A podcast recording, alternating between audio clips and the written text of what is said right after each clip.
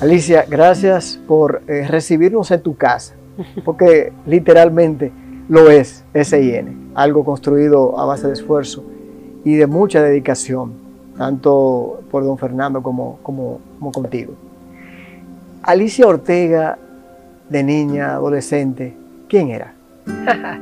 Una jovencita y gracias por, por, venir hasta acá, que yo sé que es un gran esfuerzo venir hasta la capital para eh, estar aquí en nuestro hogar, como bien lo dices, y te damos la bienvenida con mucho, con mucho orgullo y también saludando a toda esa gente linda de, de Santiago. Tú sabes que de niña eh, era una, una, niña y una adolescente que quería ser arquitecta. Hasta los, desde los 12 años yo tengo todavía mis maquetas por allá. Eh, yo dibujaba y bueno, llegué a estudiar dos años de arquitectura, o sea que esa, esa era mi pasión, eh, el dibujo. Eh, bueno, yo diseñaba casas, viviendas que tenían hasta cuatro, cuatro wow. niveles, y, pero les pintaba hasta, hasta el papel sanitario en los baños, o sea, eh, muy meticulosa. Y eso era lo que, mi pasión era eso, hasta que, bueno, descubrí que, que no era así.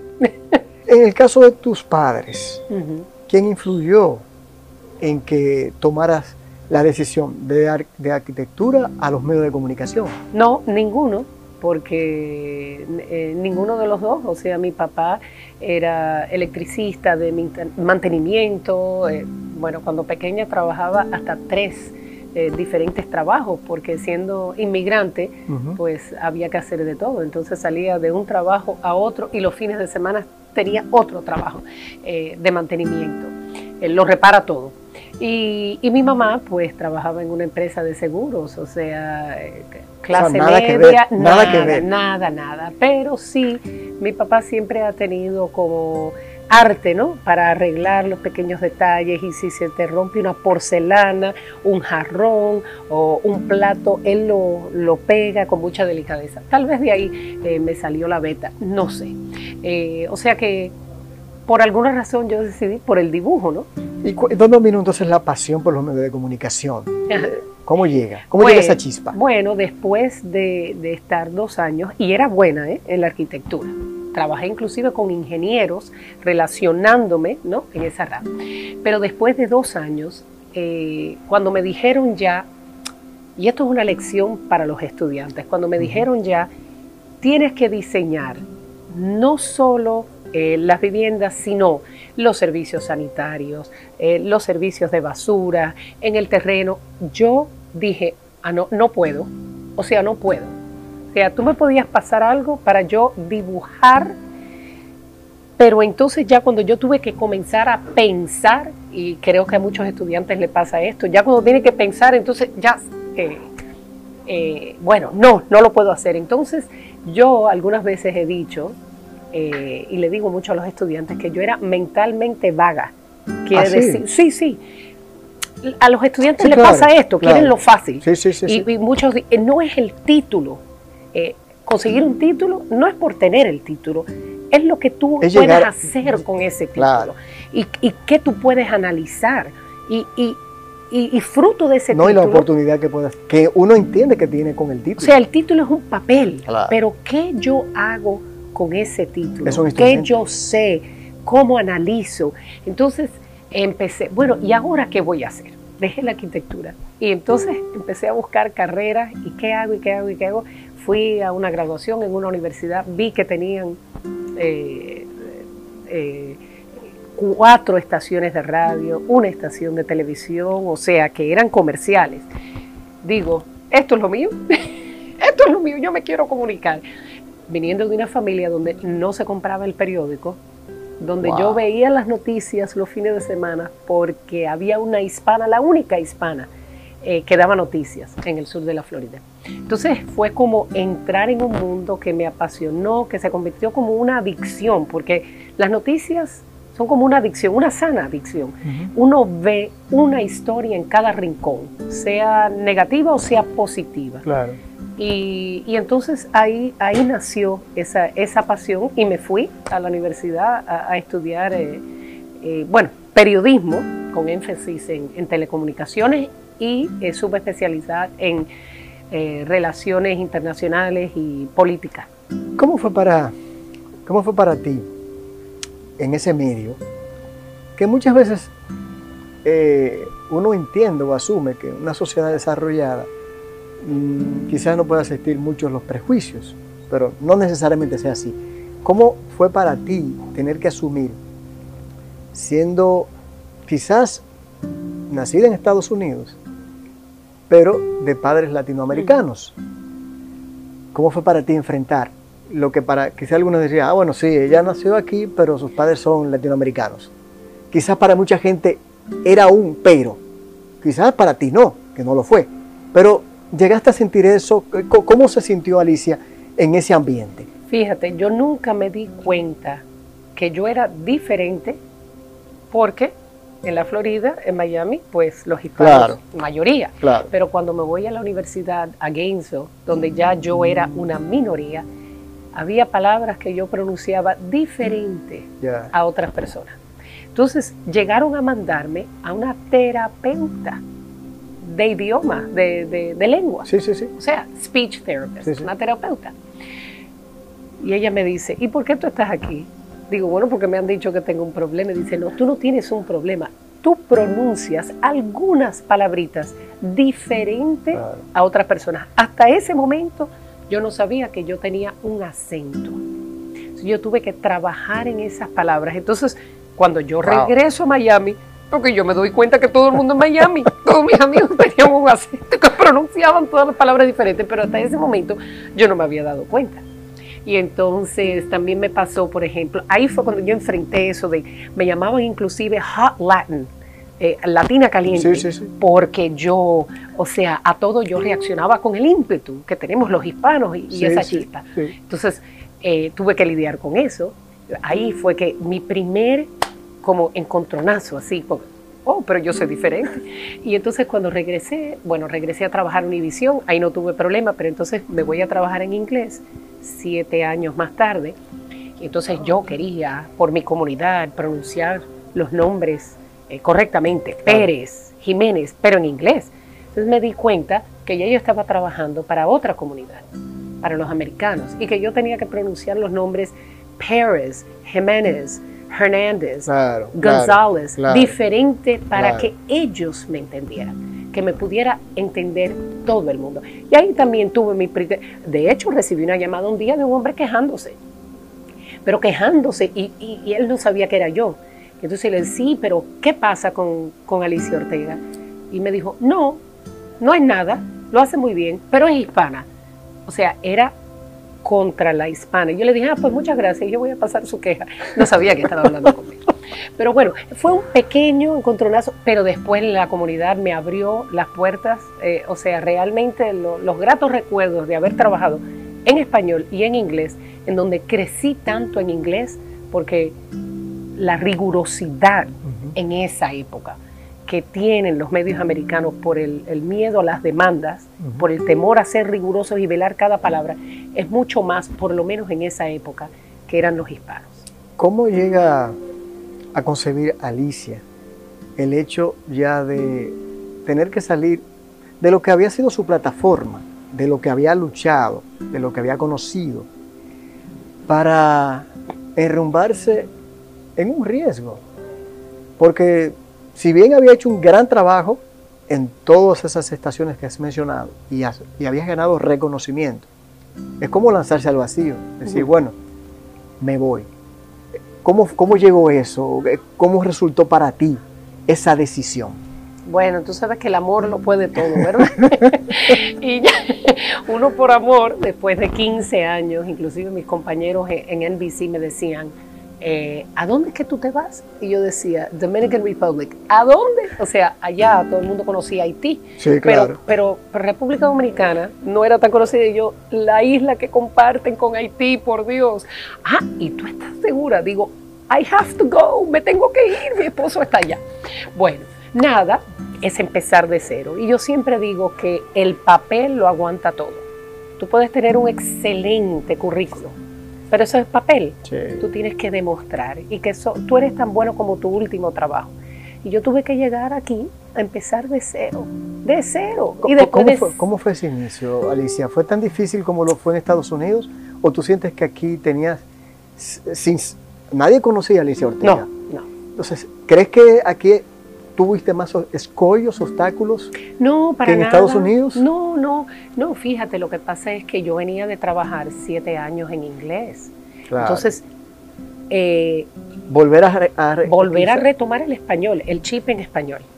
Eh, el señor Jajún, mi esposo, eh, tenía miedo. bueno, en ese entonces estábamos en CDN. Yo vine al periódico, a El Caribe, a hacer multimedia, a ayudar a que los grandes periodistas y excelentes periodistas del periódico pasaran a la televisión y hacer ese, ese cruce, ese, multimedia. y trabajé en eso. Eh, de pronto se nos ocurrió, bueno, vamos a hacer un foro, porque había mucha delincuencia y delincuencia juvenil, vamos a hacer un foro con jóvenes y con autoridades, en donde eh, pueda haber una gran conversación. Y yo dije, bueno, yo me voy a ir a la calle a hacer unas cuantas entrevistas antes para poner durante ese foro. El foro nunca se dio y yo tenía todo este material. De ahí nace el primer informe. Eh, con pandilleros reclutas del crimen. Exactamente. Entonces eh, fue de media hora. Y después, bueno, vamos a hacer otro especial. Hice un especial eh, en mayo de terremotos o de incendios, oh, no me acuerdo cuál fue. Y ya en octubre me pasé, ah, vámonos al Darío Contreras. Y me pasé 24 horas en el Darío Contreras. Entonces, en ese año, 2001, se hicieron cuatro informes, cuatro informes especiales. Y ya en 2002 es cuando oficialmente en febrero pues deciden, bueno, vamos a hacer esto de forma semanal. Yo no tenía a mi cargo un programa semanal en Estados Unidos, yo hacía investigaciones, pero yo tenía cuatro y seis meses para hacer una investigación, que no es lo mismo tener un programa semanal. Claro.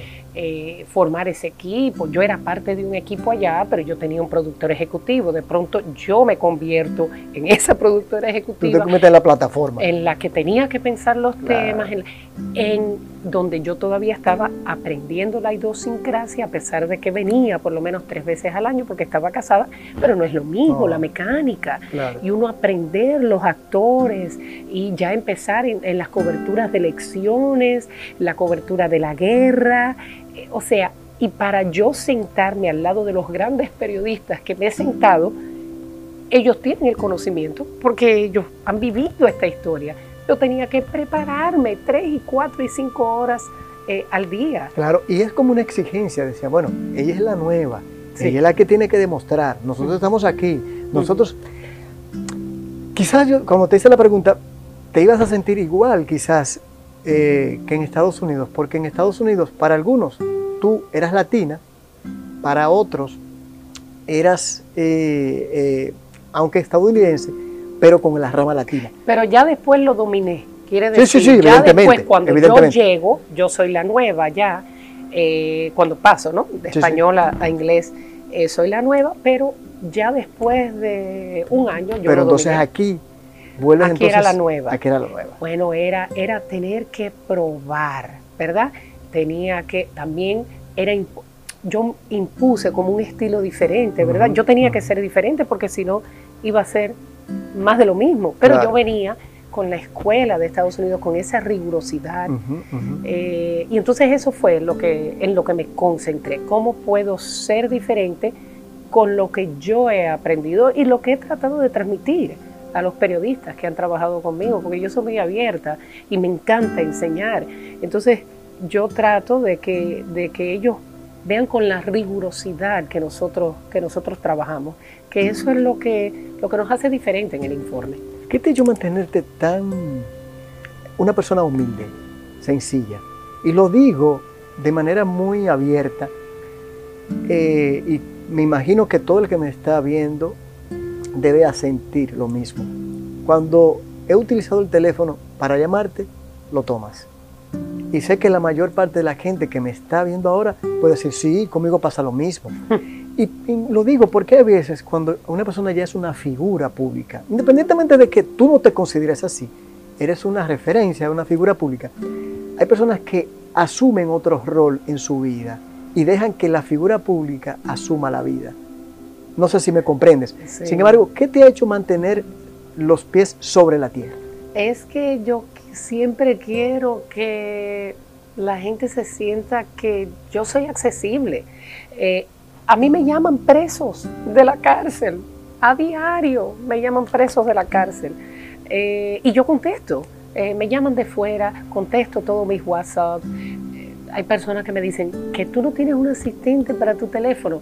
En serio, no, o sea, me hallo, yo contesto los WhatsApp, trato por la noche, eh, trato de ayudar, trato de, dirigir, si no puedo ayudar, pues, pues mire, eh, llame a este ministerio. No sé, voy al súper, la gente, tal vez muchas personas se, sorprenden cuando me ven eh, en un súper y yo sí, míreme, esto es al natural. Eh, o sea, eh, haciendo la compra con mi hija.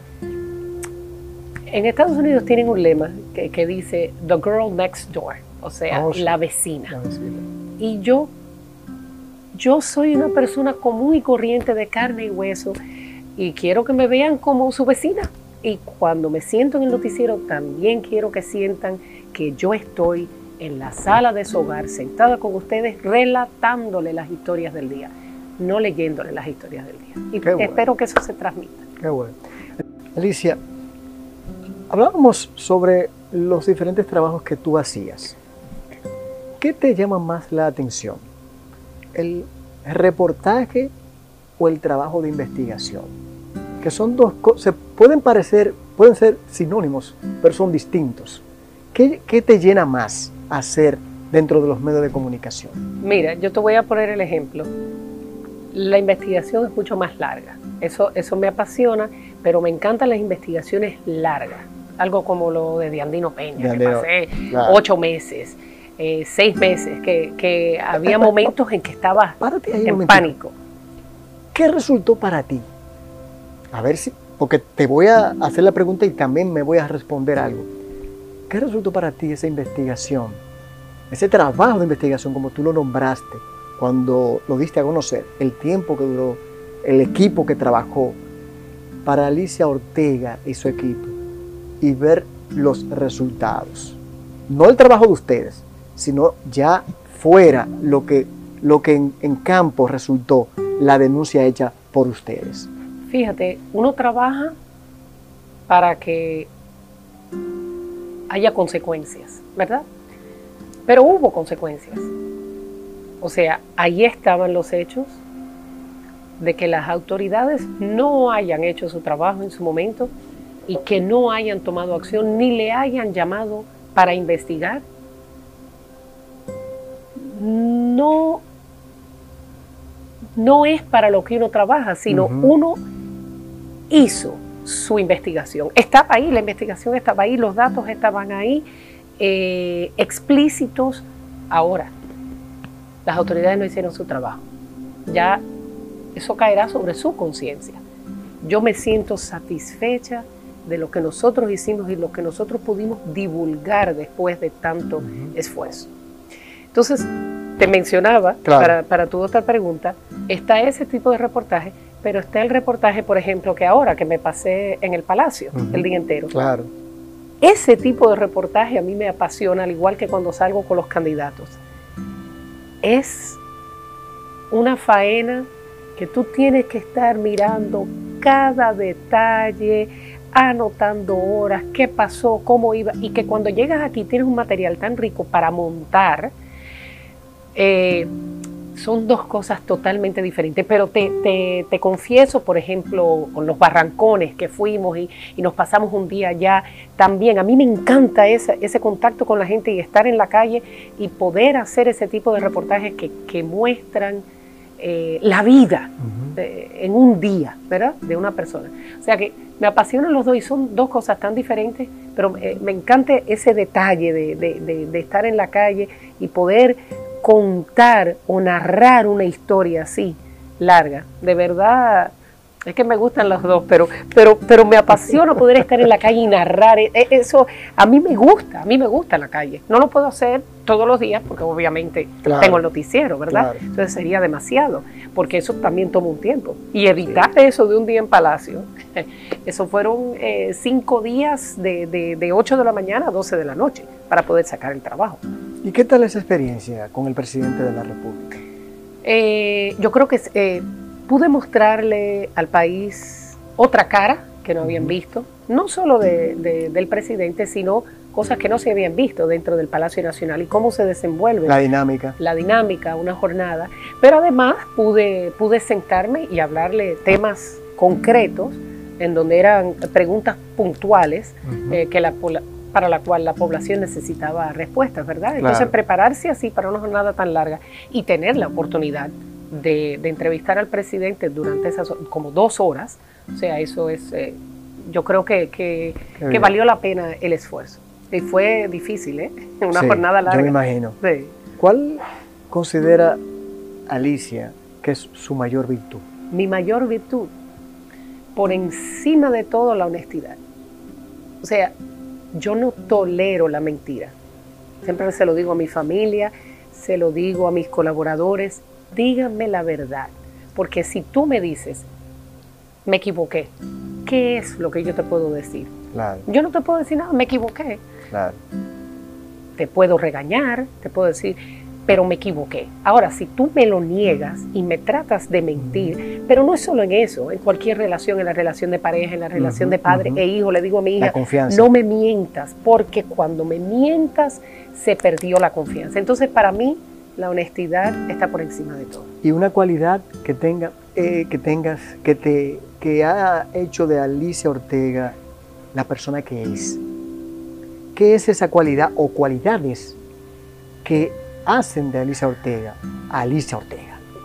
Yo creo que tendría que ser la persistencia, porque yo no me doy por vencida. Eh, cuando un colaborador viene y me dice, no se puede hacer, le dije, espérate, no se puede hacer como lo habíamos pensado, pero vamos a buscarle la vuelta. Y yo le busco, y ellos me conocen, yo le busco la vuelta y se hace. Tal vez no como estaba pensado, pero se hace, porque siempre se puede hacer. Y yo creo que la persistencia eh, se aplica para no importa qué trabajo tengamos, por insignificante que uno crea que sea su trabajo, la persistencia. Y yo tengo eh, el testimonio de muchas personas que me llaman, ¿verdad? Puede ser un preso. Y me llaman tanto que por cansancio algunas veces yo he tomado el caso. Cuando yo he pensado que no voy a hacer ese caso, por cansancio y por persistencia yo he, yo he tomado el caso. Entonces yo creo que eh, las personas no se pueden cansar, no se pueden dar por vencidos, porque, porque el que se vence no triunfa. Y entonces muchas veces nos vamos a caer, pero el problema es cuántas veces nos podemos levantar. Entonces yo, mi vaso siempre está medio lleno, nunca medio vacío, medio lleno. Sí, sí, siempre, siempre porque yo veo la forma positiva en vez de negativa. Y si, bueno, por ejemplo, uno va a un restaurante, si siempre que uno va a un restaurante la comida le sale mala, en diferentes restaurantes, el problema eres tú, no es el restaurante, porque está lleno de comensales. Entonces yo siempre digo, bueno, un día me puede salir malo, porque, bueno, salió mal ese día, pero no quiere decir que siempre, o sea, también la mente, yo siempre tengo la mente positiva. ¿Qué, ha hecho en Alicia eh, eh, esa, esa humanidad, que, que esa conciencia? ¿Qué, lo ha, lo ha podido lograr? No todo el mundo adquiere como ser humano el acto de conciencia. ¿Qué te ha hecho, según tú entiendas, llegar a ese nivel en el que tú estás? No sé, yo creo que es una, una actitud, una disposición de hacer, porque yo soy proactiva. O sea, siempre se va a poder, vamos a lograrlo. Entonces, y, y trato de inculcarlo en mi familia eh, cuando mi hija dice, no puedo, no, no, no, es que no es que no podamos, lo vamos a hacer. ¿Cómo lo vamos a hacer? Entonces hay que buscarle la vuelta. Eh, y yo creo que esa es una actitud, y si cuando uno asume esa actitud, primero que es más feliz, porque creo que las personas que tienen la negatividad eh, aquí, en la frente, que lo tienen como escrito, es un sello. Sí, es un sello. yo creo que son más infelices. Entonces yo siempre proactivo, vamos a hacerlo y vamos a llamar y vamos a luchar Eh, no sé, yo creo que eso viene de mi familia, porque yo, mi papá no se da por vencido tampoco. Y muchas veces tenemos, sí, mi papá no se da por vencido. Bueno, te cuento brevemente. Cuando era chiquita, yo le dije a una profesora, claro, en la inocencia, ¿no? Sí, sí. Que yo iba a descubrir el triángulo que tenía cuatro esquinas. Y yo estaba convencida que yo lo iba a... Y mi, pero es que no, porque no sería un triángulo, pero yo en mi inocencia. Entonces, eso te dice que yo quería ir más allá. Está buena esa. El triángulo que tenía cuatro esquinas. Está buena esa. Sí. Eh, dentro de todo eh, se nota que eres perfeccionista. Ah, e- esa es mi gran, esa es mi gran debilidad o mi peor cualidad. eh, porque sí, entonces al Te ser mucho, perfeccionista, me mucho. exijo mucho, exijo mucho a mi Claro, alrededor, pero te lo haces primero. pero yo me lo exijo a mí. Claro. O sea, yo soy la peor crítica de mi propio trabajo.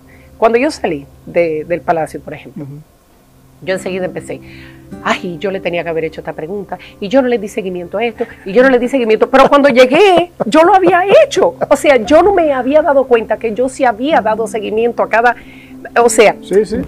dentro de mí, yo estaba ya criticando un trabajo que yo no había ni visto. Entonces, Wow. pero eso es bueno, la autocrítica es bueno, Claro, porque uno claro. no puede dormirse, como dice el dicho, en los laureles. No, y lo malo es exigirle a los otros, pero no exigirte a ti. No, no. ser ejemplo tú mismo. Mis colaboradores saben que si yo pido un 100% es porque yo estoy dando 500. Ellos, ellos cuando salen conmigo salen agotados. Ahí están riéndose porque están aquí. Copérnico está aquí, aquí en Ah, este, en sí, este sí, set. sí. Pero ellos saben que yo doy un 500%. E igual que para las elecciones. O sea, para yo sentarme eh, ahí 20 horas en una cobertura de elecciones, ellos lo saben. Yo me preparo, yo empiezo un año antes a prepararme, que tal vez no le deba decir eso a la competencia, pero yo empiezo a prepararme un año antes, pero porque yo necesito sentirme preparada. Yo necesi- necesito saber que yo voy a dominar cada tema, que yo voy a dominar cada gráfica, que entonces tal vez todo el mundo no tenga esa, ese empeño, Esa rigurosidad. esa rigurosidad, pero yo necesito yo sentirme confiada. Para yo ir a una entrevista como esta, yo, yo me preparo una semana. Pues yo- pues yo siento sé que mi nerviosismo, mi nerviosismo es normal. Ah, es normal. Mira, cuando yo me siento todas las noches en el noticiero, Sí. todas las noches, yo empiezo con las mariposas aquí, en el, en- en el estómago. El día que yo pierda ese nerviosismo aquí, lo perdí porque estoy muy confiada. Ahora, ya después de cuando empiezo, Claro, sí, ya sí. se va. Eso es Claro. como un examen. Sí. Tú estás nervioso cuando empiezas, pero si tú te sabes la materia, a ti se te va ese nerviosismo. Cuando yo me paro ahí en las elecciones, ese primer minuto es así por dentro, pero ya cuando engancho, ya se convirtió, se transformó Alicia Déjame, Ortega. déjame recordarte algo antes de irnos a la pausa. Yo recuerdo algo que nunca se me olvida. Yo siendo, siendo muchacho, no- ni sabía que iba a estar en los medios de comunicación, eh, siempre enfocado en mi, en mi profesión o en el deseo de llegar a ser abogado. Yo y a Jackie Núñez del Risco, el Ah, gran maestro, Sí, claro. él dijo lo siguiente, creo que era Soy la Luna que se lo decía en el show de mediodía en un momento dado. El día que una persona que trabaja en medios de comunicación o trabaja en teatro o en espectáculo no sienta el nerviosismo, tiene que revisarse. Volviendo sobre, sobre temas sobre tu vida y tu trabajo, ¿qué es lo más difícil del trabajo de investigación? La rigurosidad, eh, no siempre la información está disponible, tienes que luchar para conseguirla, las puertas que te cierran, los obstáculos para conseguirlo, eh, y todo eso demora. Y entonces el tiempo corre, y tú tienes que sacar un programa, y tú quieres sacar el programa más completo. ¿No se te ha dado una frustración de un trabajo de investigación, aunque tú no lo haces para esos objetivos, que te dicen, que te desmotive para otro? No, hay unos que se hacen más fácil y, otros más difíciles, pero es que esto es una, esto es una centrífuga y no tienes tiempo de pensar en eso. Algunas veces tú quieres conseguir todos los datos, pero no los tienes. Algunas veces te hablan, algunas veces no te hablan. Entonces, yo quisiera que siempre eh, eh, poder tener eh, la investigación y la persona que, que se pueda defender, pero algunas veces no te quieren hablar. Eso me desmotiva a mí, que la persona no quiera hablar. Ya. Porque yo creo que todo el mundo tiene su versión y siempre le sugiero, mire, es mejor que usted hable, que exponga su versión, eh, porque si no va a parecer desbalanceado. Y esa no es mi meta. Mi meta es que esté lo más balanceado posible y que las personas en casa se puedan hacer su propio juicio de valor. En algún trabajo de investigación o de tu trabajo, independientemente cual fuere, ¿te has sentido intimidada, amenazada? Bueno, el, año pasado estuvo lo de un narcotraficante. Eh, eso duró, bueno, hasta que lo condenaron, porque la amenaza era que si lo condenaban, eh, iban, iban a saber quién eran ellos, pero después uno se olvida. Y eso, eso es lo, difícil, ¿eh? y tú sabes de esto porque tú fuiste víctima. Eh, uno se olvida, entonces uno, uno sabe que uno pisa muchos, muchos callos. Yo me acuerdo Connie Chung, que lamentablemente no terminó muy bien, pero que ella dijo, cuando yo no tengo una reacción adversa a mis trabajos es que no lo hice correctamente.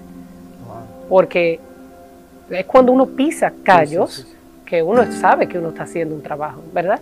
Si todo el mundo está contento, entonces eh, algo, algo, algo falló. ¿Cuál de los trabajos que has hecho, de, muchos, te ha dado mayor satisfacción? Que dije, dijiste, caramba, se logró, eh, eh, fue un mensaje positivo, fue bueno, aunque todos lo sean, pero ¿cuál es ese que tú recuerdas y que te, te viene a la mente ahora?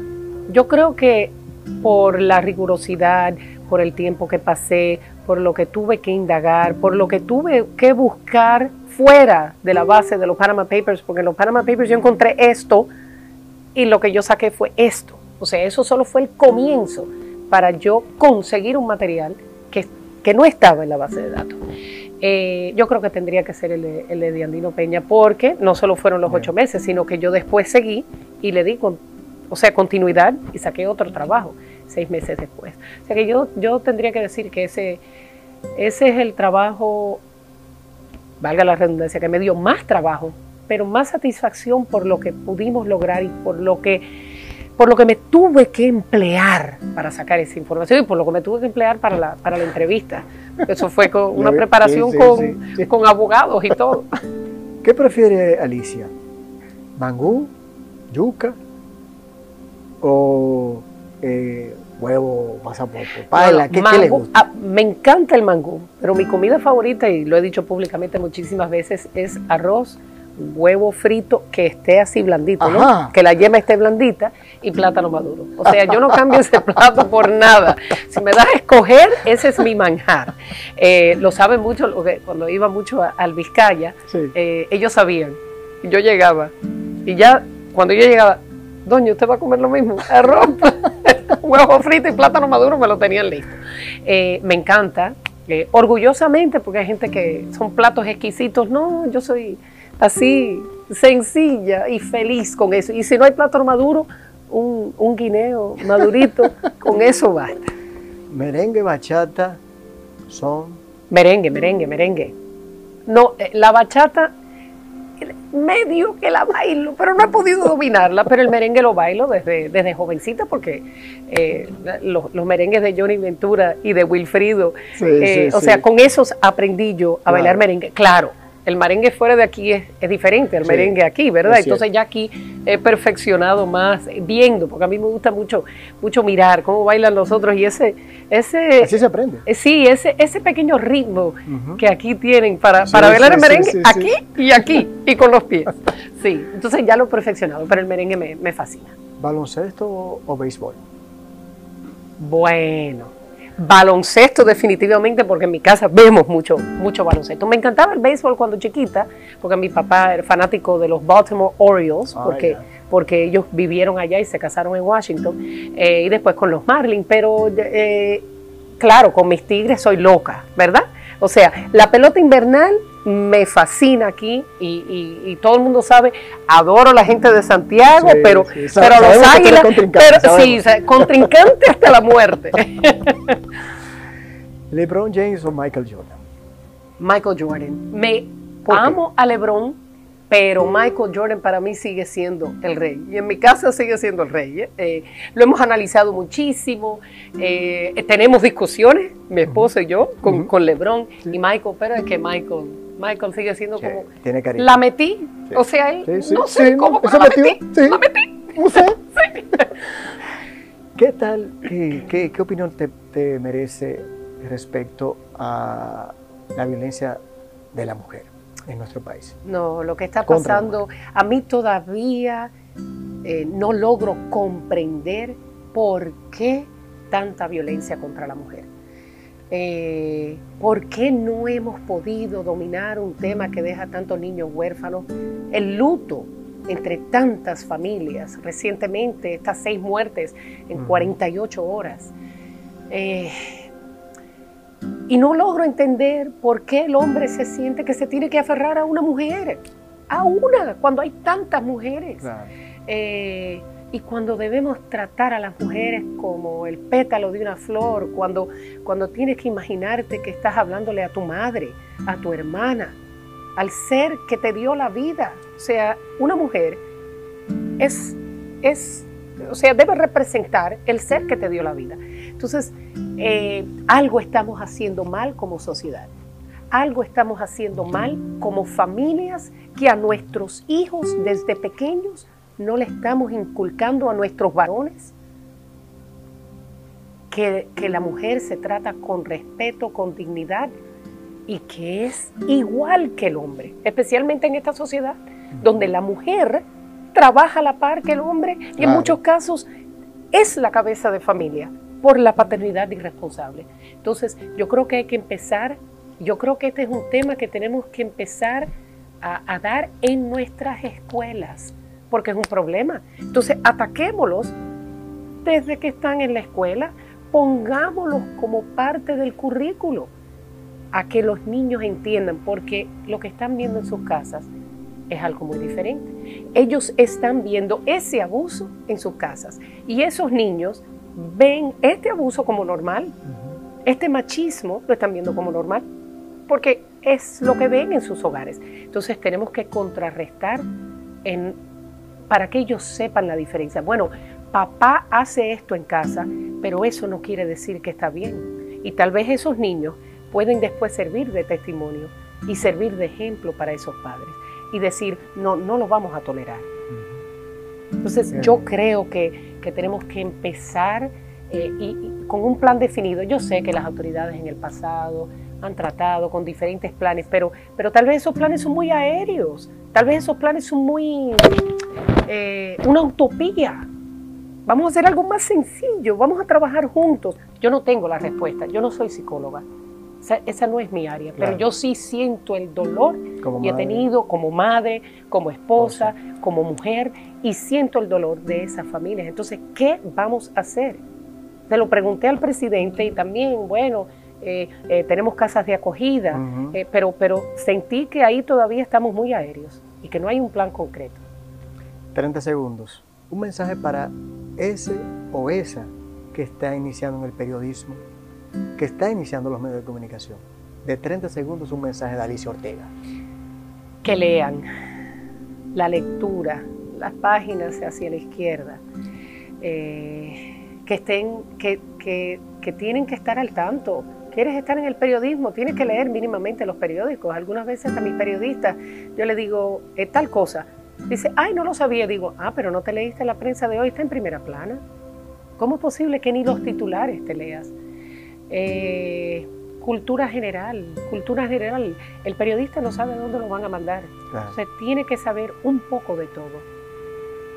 Si te quieres especializar está bien, pero para trabajar aquí en SIN, por ejemplo, yo necesito que sepas un poquito de todo. Te perdono que no sepas de espectáculos, pero de lo demás tienes que saber quién es el presidente de la Cámara de Diputados, quién es el presidente del Senado, quiénes son los ministros mínimamente. Algunas veces llegan unos pasantes que ni saben quiénes son los ministros. Entonces, la actualidad es importante, pero también leer, leer para ampliar el vocabulario. Me decían, lee hasta Paquitos. Sí, exactamente. Alicia, muchas gracias, de verdad. Gracias habernos, a ti. Habernos recibido, habernos recibido en tu casa, en tu segunda casa. Sí, bueno, casi mi casa, ¿eh? Sí, sí, sí, estoy. Ahora, durante la pandemia he estado un poquito más, más alejado, pero... todos, sí, todos. Pero, agradecidos del alma, de verdad que sí. Un honor, un honor y, y, realmente no estoy acostumbrada a estar de este lado. Yo lo sé. Muy bien.